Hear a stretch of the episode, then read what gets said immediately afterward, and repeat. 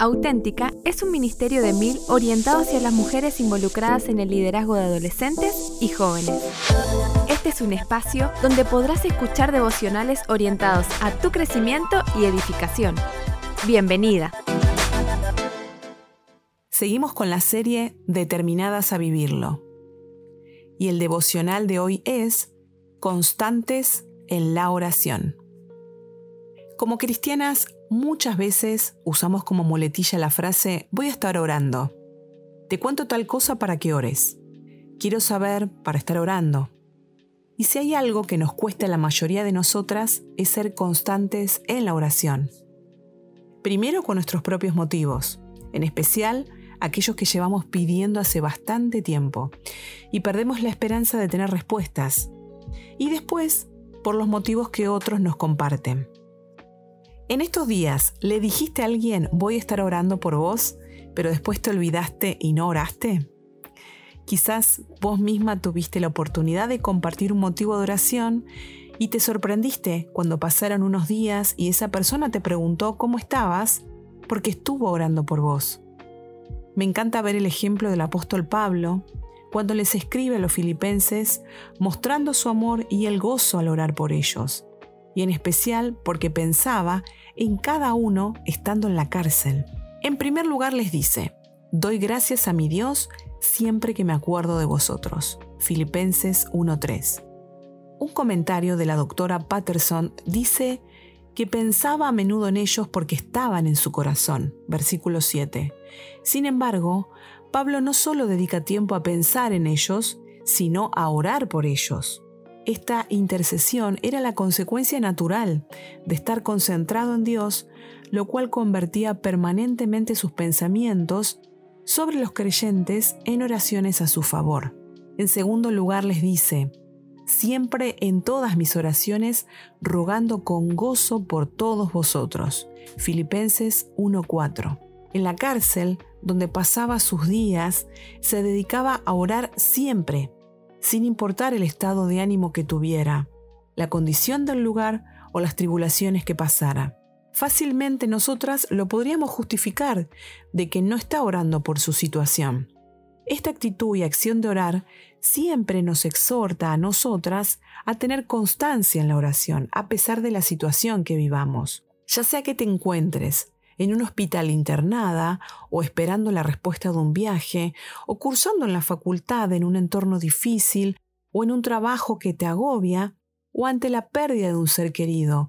Cada una puede estar atravesando diferentes momentos. Pero si lo hacemos perseverando en oración, hará toda la diferencia en nuestras vidas y en las personas por las que oramos. En Colosenses 4.2 nos habla de perseverar en la oración y en la versión de la nueva traducción viviente dice, dedíquense a la oración. Aun cuando parezca que no hay respuesta, debemos seguir orando. También se nos alienta en 1 Tesalonicenses 5:17, nunca dejen de orar. En tercer lugar, les hace un pedido, porque sé que la oración de ustedes y la ayuda del Espíritu de Jesucristo darán como resultado mi libertad. Filipenses 1:19. Él contaba con la oración de ellos a su favor. Tiene la esperanza y la confianza en el Señor y en la oración eficaz de los hermanos que Dios responderá. Esto nos exhorta a tener un compromiso verdadero para interceder por los motivos que se nos comparten. Las personas confían sus cargas y diferentes motivos para que las apoyemos verdaderamente en oración y no solo repetir una frase armada, voy a estar orando. Romanos 12:12 12 nos dice, constantes en la oración. Sin lugar a duda, la oración es una de las necesidades más básicas del creyente y un arma poderosa. En el comentario de Matthew Henry dice que la mejor memoria que podemos hacer de nuestros amigos es llevarlos al trono de la gracia. Ese trono está abierto para nosotras siempre, en cualquier lugar y tiempo podemos acudir a él en oración. ¿Cuál es el motivo de oración que llevas pidiendo desde hace tiempo y que tal vez ya dejaste de orar porque aún no ves respuestas. Tuve la oportunidad de conocer a varias chicas que me decían, me cansé de orar.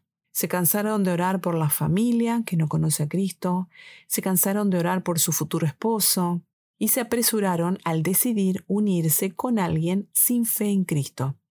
Se cansaron de orar por sus compañeros de universidad, se cansaron de orar por un jefe difícil, se cansaron de orar por un familiar con adicciones. Y apareció la frustración, la amargura, el desánimo, el enojo al no ver respuestas. En lo personal también me pasó que en un momento de mi vida dije, me cansé de orar y esperar porque no veo ninguna respuesta de parte de Dios. Sin duda, mi corazón se enfrió y no tenía esperanza. Ya no tenía esa relación íntima con Dios. Estaba desanimada, triste y amargada. Pensaba que Dios ya no me escuchaba. Sentía que mis oraciones no eran importantes y no merecían respuestas. Me parecía que ya había esperado demasiado tiempo y Dios había olvidado de mí.